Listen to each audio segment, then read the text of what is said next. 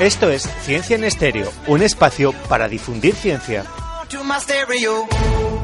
La labor relevante que se construye día a día, que contribuye al avance del conocimiento y la sociedad, no suele ser seguida masivamente y raramente ocupa las páginas de apertura de los conocidos como medios de información. Y sin embargo, es la que a efectos prácticos en nuestra vida sí que va a tener una repercusión directa en buena medida se desarrolla en universidades y desde aquí quiero expresar mi más profunda admiración a las personas que deciden involucrarse vitalmente en ello, sabiendo que el reconocimiento en muchas ocasiones solo lo recibirán de saber que están haciendo aquello que quieren y ser fieles a sí mismos.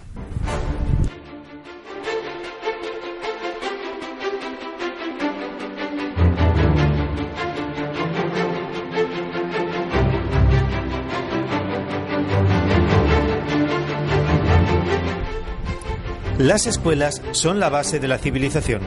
Contundente, Chandal. Hola, Manuel. Pues sí, así lo expresó el político y escritor argentino Domingo Faustino Sarmiento. Y claro, su reflexión pues alcanza a todas las instituciones que se dedican a la enseñanza, incluida la universidad. Y hablando de universidades, hoy nos vamos a referir a una que por muchos motivos nos toca a nivel personal, pero no es el, lo que vamos a entrar ahora, ahora mismo. Avisaremos el día, bueno, pues que querramos abrir la, la página del cuore. Exacto, Manuel. Hoy vamos a referirnos a la Universidad de la ciudad alemana de Tubinga, donde en el invierno de 1869 el biólogo y médico suizo Johann Friedrich Miser aisló por primera vez el ADN.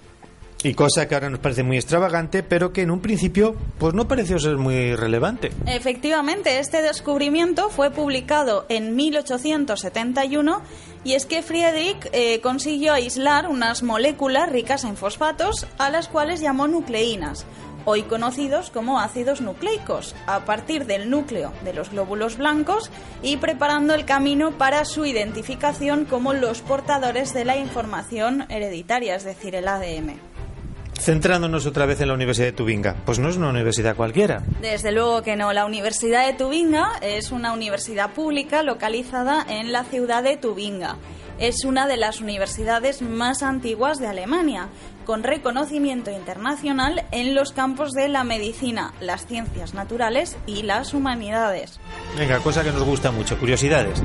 Pues fue fundada en 1477 y por sus aulas han pasado personajes relevantes como el astrónomo Kepler, el actual Pepe Mérito Ratzinger o el filósofo Hegel, y así hasta nueve premios Nobel. Y claro, todo esto también condiciona la, condiciona la ciudad. La ciudad universitaria de Tubinga cuenta con 85.000 habitantes y 22.000 estudiantes, combinando el encanto de un centro medieval restaurado de la ciudad con el colorido y la vida y el ambiente típico de la ciudad un joven y cosmopolita de los estudiantes. Pues yo ya tengo preparadas las maletas, Chantal. Estupendo punto para hacer un Erasmus, completar un doctorado o simplemente darse una vuelta por allí. Nos lo vamos pensando, ¿verdad? Claro, Manuel.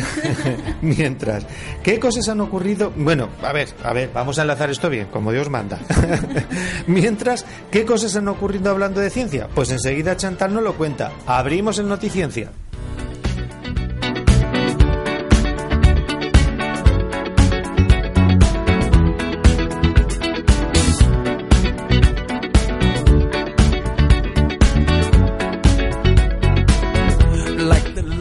Empezamos en Noticiencia con un titular, bueno, pues un poco preocupante. El mundo se queda sin abejorros. Pues sí, Manuel, más que preocupante. Ya lo sabíamos acerca de las abejas, que poco a poco decae su población.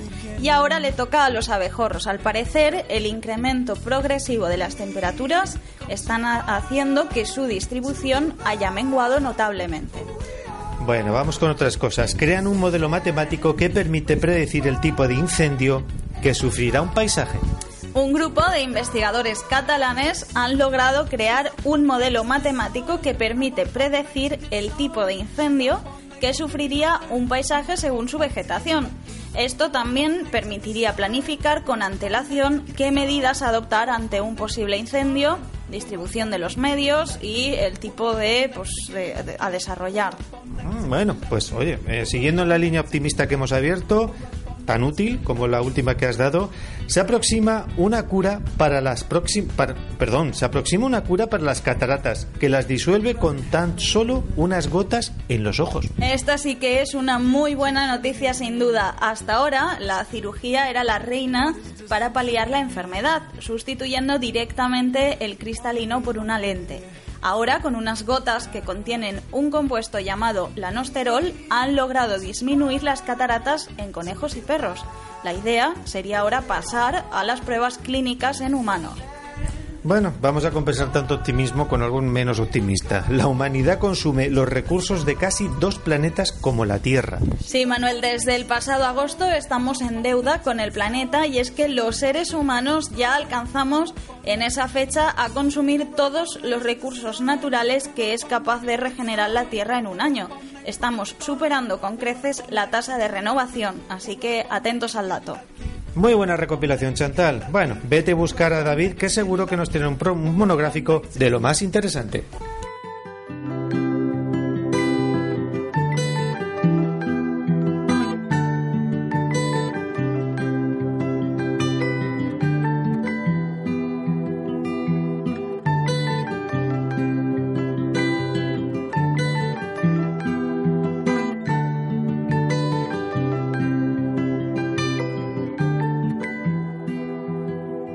Well, you only need the light when it's burning low. Only miss the sun when it starts to snow. Only know you love her when you let her go. Only know you've been high when you're feeling low. Only hate the road when you're missing home. Only know you love her when you let her go. And you let her go. Bueno, David, un monográfico que ya tenía ganas de que hiciésemos, ya hacía tiempo que lo teníamos en la cocina, y es que hoy toca hablar de Alzheimer. Mucha gente sabe lo que implica, pero la enfermedad en sí, las causas son difíciles de explicar, a pesar de que la ciencia ha avanzado bastante en este campo. Así es, Manuel, junto con el SIDA o el cáncer, pues es una enfermedad de las que la sociedad está más que, más que concienciada, vamos. Bueno, todo el mundo, bueno, casi todo el mundo, pues sabe que es una enfermedad relacionada con el cerebro. ¿Pero qué ocurre exactamente? A ver, a pesar de los avances científicos actuales, pues la teología del Alzheimer, es decir, los procesos que ocurren en el cerebro y que desembocan pues, esta enfermedad, todavía no quedan pues, demasiado claro ni para los científicos. Se conocen algunas pinceladas, como ahora veremos, pero todavía quedan muchas dudas. Vamos a ver, vamos con un poco de historia, si te parece. ¿Cuándo se identifica esta enfermedad como tal? A ver, desde la antigüedad había ya una asociación pues, de la edad a la demencia. Hay que tener en cuenta que los efectos del Alzheimer, es decir, lo que se manifiesta al fin y al cabo, es lo que se conoce como demencia. Sin embargo, no fue hasta 1901 cuando el psiquiatra Alois Alzheimer identificó la enfermedad como tal. Pero hasta el momento nadie hizo hincapié sobre ella. No, Alois Alzheimer lo que, lo que hizo fue identificarla como una patología al examinar el cerebro de una de sus pacientes tras su muerte y observar pues, cambios en los cortes microscópicos, viendo modificaciones en las neurofibrillas que forman parte pues, de lo que conocemos como citoesqueleto celular, que en este caso se correspondería a células que son neuronas. Vamos, que actuó primero como psicólogo haciendo un seguimiento del paciente, síntomas, etcétera, y posteriormente hizo el análisis citológico. Claro, es que antes ya había enfermos de Alzheimer, pero el problema es que no había ninguna pista de que podía relacionarse con la enfermedad. La explicación del citoesqueleto pues, fue lo primero que se vio y claro, en parte es más que plausible porque si pensamos un poco, el citoesqueleto es como un andamiaje celular a través del cual pues hay transporte, participa en la señalización, etcétera. Estamos hablando de 1907, pero en la actualidad la explicación molecular será más detallada, ¿no? Claro, en un principio se vio la alteración pues, de las neurofibrillas, mm, pero se desconocía si eso era la causa de la enfermedad o una consecuencia más. En la actualidad realmente hay tres teorías acerca del origen de la enfermedad. Por tanto, todavía no queda nada claro. No, una de ellas pues, es la teoría de la acetilcolina, que es la que ya menos se sostiene y es conocida pues, como hipótesis colinérgica y que sugiere que pues, se debe la enfermedad a una reducción del neurotransmisor acetilcolina, lo que ocasionaría un fallo en la transmisión del impulso nervioso y produciendo fallos a nivel neuronal. Aunque esta teoría, como bien dices, pues se tambalea. Sí, básicamente porque existen medicamentos para corregir esa deficiencia colinérgica, pero para, eh, para tratar otras patologías y con el Alzheimer pues no ha tenido ningún tipo de efecto en la prevención o cura. Vale, ¿qué más líneas teóricas existen? Una de las teorías por las que más apuesto yo es la del acúmulo anómalo de una proteína llamada beta-amiloide y otra proteína llamada tau que lo que ocurre es que no están bien plegadas. Bueno, esto es lo del plegamiento, lo que no están bien plegadas. A ver, en algún programa hemos hablado de las proteínas como largas cadenas polipeptídicas que se pliegan, es decir, son como ovillos plegados de una forma muy concreta, concreta perdón, y que gracias a esa forma de plegamiento ejercen su función. El, el problema viene cuando, a causa de alguna mutación, en esa cadena pues ya no se puede plegar como antes y es lo que está ocurriendo realmente aquí. Y por tanto las mutaciones son hereditarias. Sí, se pueden transmitir de padres a hijos y en el caso de la proteína beta-amiloide las mutaciones se localizan curiosamente en el cromosoma 21. Eh, lo del cromosoma 21 creo que está relacionado con el síndrome de Down, ¿no? Exacto, la trisomía está relacionada con el síndrome de Down. Y es más, a causa de las mutaciones que van acumulando en ese cromosoma extra, es bastante común que todas estas personas con el síndrome pues acaben padeciendo a la larga Alzheimer a partir de los 40 o 50 años de edad. Y todo por una proteína defectuosa. Una proteína además minúscula que mal plegada se acaba acumulando porque no puede ser destruida por las células y tiene tendencia además a agregar a otras, con lo cual se va acumulando entre las neuronas formando unas placas que son las que se conocen con el nombre de placas seniles y que impiden la comunicación entre las neuronas, frenando la transmisión de la señal. Estas son las placas beta-amiloides, pero esto no es lo que observó Alois en aquellas preparaciones cuando acuñó la enfermedad, ¿o sí? No, al parecer lo que vio Alois fue una acumulación de las proteínas tau. En este caso, por hiperfosforilación debido a otras mutaciones eh, que ocurren en estas proteínas, hacen que eh, estas proteínas que están asociadas normalmente a los microtúbulos, otros de los componentes celulares se asocian entre sí creando agregados y que queden, y estos agregados quedan dentro de las neuronas. Estas tau, ¿qué papel tienen en una célula sana? A ver, tienen un papel de estabilizar los microtúbulos, que también forma parte del citoesqueleto celular y que son básicos para el transporte de sustancias dentro de la propia célula, como son las vesículas, capaces de llevar los neurotransmisores. Bueno, algunos de nuestros oyentes igual se ha perdido con lo de los microtúbulos. A ver. No, ya verás que, como no, a ver un símil de estos que me encantan a mí. Mm. Imagínate que la neurona es pues, como una fábrica gigantesca y que para ir de un lado a otro y además rápidamente, pues hay vías en el suelo mm. con vagonetas, ¿no? Las vagonetas, de alguna manera, serían las vesículas que transportan por, por el interior de la célula los neurotransmisores, péptidos, etcétera, ¿no? Los microtúbulos serían los carriles metálicos y la proteína tau sería el equivalente a las traviesas de la vía. Que lo que hacen realmente es mantener pues, los, dos los, perdón, los dos carriles unidos y estables. Si las traviesas están defectuosas, los carriles se separan. Es decir, son inestables y las vagonetas no pueden circular. Pues si las, si las proteínas tau perdón, son defectuosas, los microtúbulos no se forman y no hay transporte eficiente en la célula, llevando a la larga la muerte celular y en este caso la muerte neuronal. Bueno, y en cuanto a la tercera teoría. A ver, hay otra teoría que relacionaría eh, más la demencia con factores metabólicos, particularmente el azúcar y la resistencia a la insulina, ya que se ha visto pues, que los mismos enzimas encargados de eliminar la insulina en el cuerpo o en las células es la encargada también de la eliminación de las placas beta-mieloides. Pero esta teoría todavía está como aquel que dice en pañales con respecto pues, del anterior que os he comentado. Podría ser una combinación de estas dos últimas. No dudo que sea algo multifactorial, es decir, algo parecido a lo que ocurre con el cáncer y que incluso podría ser particular para cada paciente. No sé si he leído o escuchado que el aluminio podría estar relacionado con la enfermedad, pero no sé si es pues, un mito de estos que pululan por ahí o hay algo de verdad en ello. A ver, sí que hay algunos estudios que relacionan la presencia de iones de aluminio con procesos neurofisiológicos que provocan pues, las la característica de generación que causa el Alzheimer. Y por tanto hay teorías que sugieren que el uso de utensilios de aluminio pues, contaminaría con trazas alimentos y que estos iones se acumularían en receptores, eh, receptores neuronales y producirían la degradación y la formación de las placas amieloides.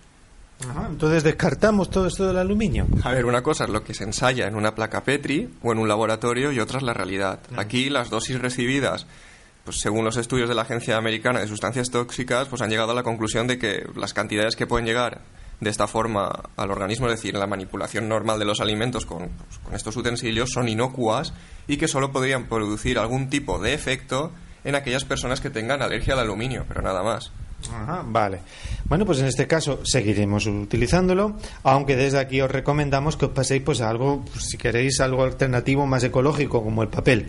Y bueno, el tratamiento. Aquí desgraciadamente pues las noticias no son para nada halagüeñas y es que el, el Alzheimer es una enfermedad incurable y que termina y terminal en la actualidad. Sin embargo, se combinan terapias de tipo farmacológico con las de tipo no farmacológico.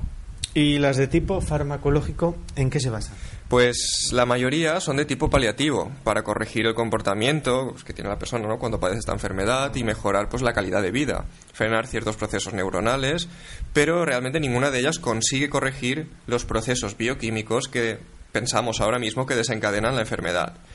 Sin embargo, esta misma semana venía una noticia en la BBC donde un medicamento llamado Solanezumab eh, ha abierto las esperanzas porque puede frenar el avance del cáncer en un perdón, del Alzheimer en un 34%. Y esto se traduce en que el declive cognitivo, en lugar de darse a los 18 meses, se daría a los 24.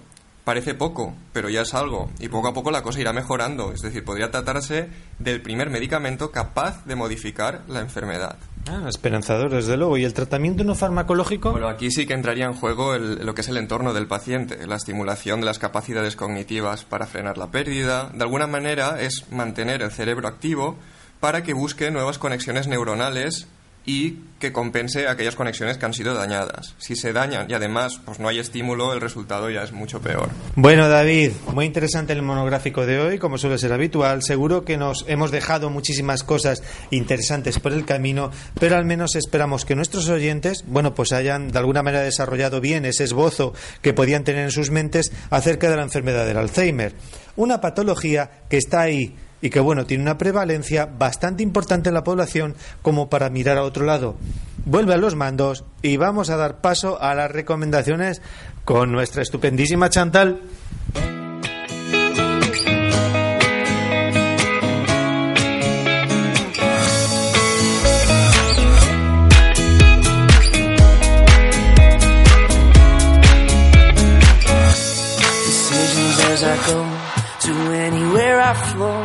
Sometimes I believe, at times I'm rational. I can fly high, I can go low. Today I got a million, tomorrow I don't know. Decisions as I go to anywhere I flow. Sometimes I believe, at times I'm rational. I can fly high, I can go low. Today I got a million, tomorrow I don't know.